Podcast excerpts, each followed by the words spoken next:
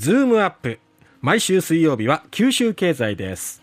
長崎県立大学教授鳥丸聡さんです。鳥丸さんおはようございます。おはようございます。よろしくお願いします。よろしくお願いします。鳥丸先生先週、い、よいよあの発表となりまして7月1日にいろんなものがですね 経済統計、ねはい今日は答え合わせってことでよろしいですか？答え合わせを、はい、してみたい。あの、特にあの、年に1回発表される路線価っていうのと、はい。地価の動向ですね。それええ。と四半期に1回発表される日銀単価で振り返ってみたいと思うんですけど、はい。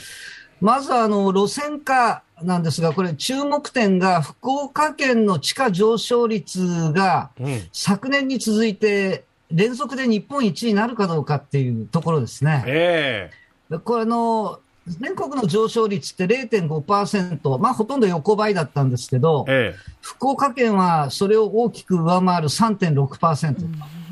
まあこれはちょっと2年連続いけたかなとえうん。思っていたら、思わず、あの、伏兵が現れてですね、北海道がええ。4%っていうことで、え福岡の3.6を上回る。上回る。4%ええ。はあ。これはあの、北海道における札幌一極集中って、九州における福岡一極集中よりもはるかに強力なんですよね。はあ。の札幌ってあの道内人口の4割弱、38%ぐらい集まっていあて、うん福岡は九州の人口のうち13%ぐらいですかね。うんで、その北海道の札幌市内で住宅需要が地価を押し上げているっていうことです。なるほどで、これなんで札幌で上がるのかというと、あのー、9年も先のことになるんですけれども、はいあの、北海道新幹線の、あの、札幌延伸ですね。これ今、函館まで来てるんですけど、ええ札幌まで伸びていくっていう。えまあ、それめがけて、まあ、投資マネーが流れ込んでいるっていうのと、え沿線界隈でってことですかねということですよねあ。それともう一つは、あの、来年、あの、プロ野球日ハムの新しい球場ーが、あーボールパええークあの、札幌駅から JR で20分ぐらい行ったところの北広島市っていうええところにあるんですけど、はい。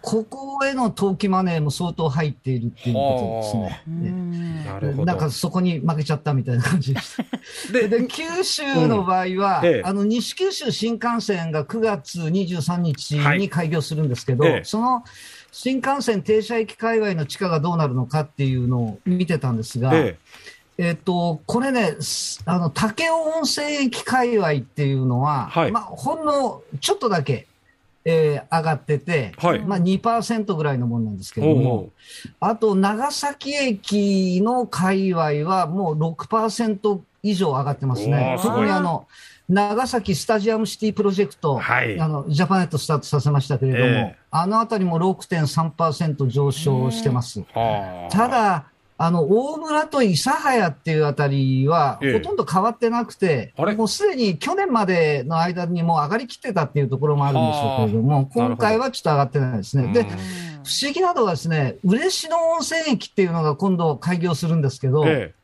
嬉野駅のこの近くの地価がどうなっているかっていうのを国税庁の発表の元データを当たって一生懸命探すんですけどえ、え。近場の調査地点がないんですよ。不思議で、一般的にあの JR の駅があるところの近くって、大体その全国で30万箇所以上調査しますので、大体入ってるんですけど、入ってないんですよ。あそうななんですね。なんで入ってないんだろうと思ったら、えあの嬉野市って今までレールは走ってたんですけどえ、え。駅がなかったんですよ。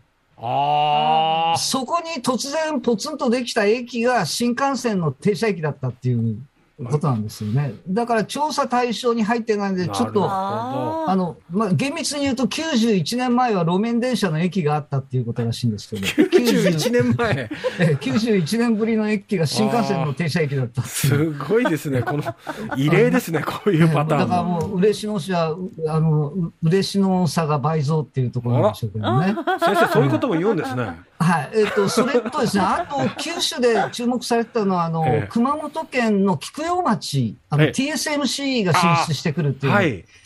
ここも5%やっぱり地価は上昇してて、あーやっぱすごい、ね。うん。ええ。あこう菊陽町ってね、もともとあの人口増加率ってすごくて、ええ。2000年から2020年までの20年間で、え九州の全市町村の中で人口増加率が一番高いのは菊陽町なんですえよ。ー、これ熊本市のベッドタウンで、一般的にはあの新宮町じゃないかとかですあねそうですね。え だからふ福岡市の周辺じゃないかってみんなあの思うんですけれども、え実は菊陽町がナンバーワンですね。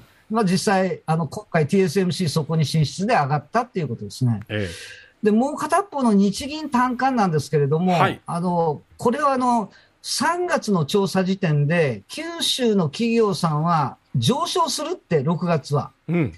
予想してたと。はい。ところが全国の企業は、うん。あの低下するっていうふうに見てて、えどっちが当たるんだろうっていうことだったんですけど、はい。やっぱり九州の企業さんの見方の方が正しかったっていうえ。ことですね。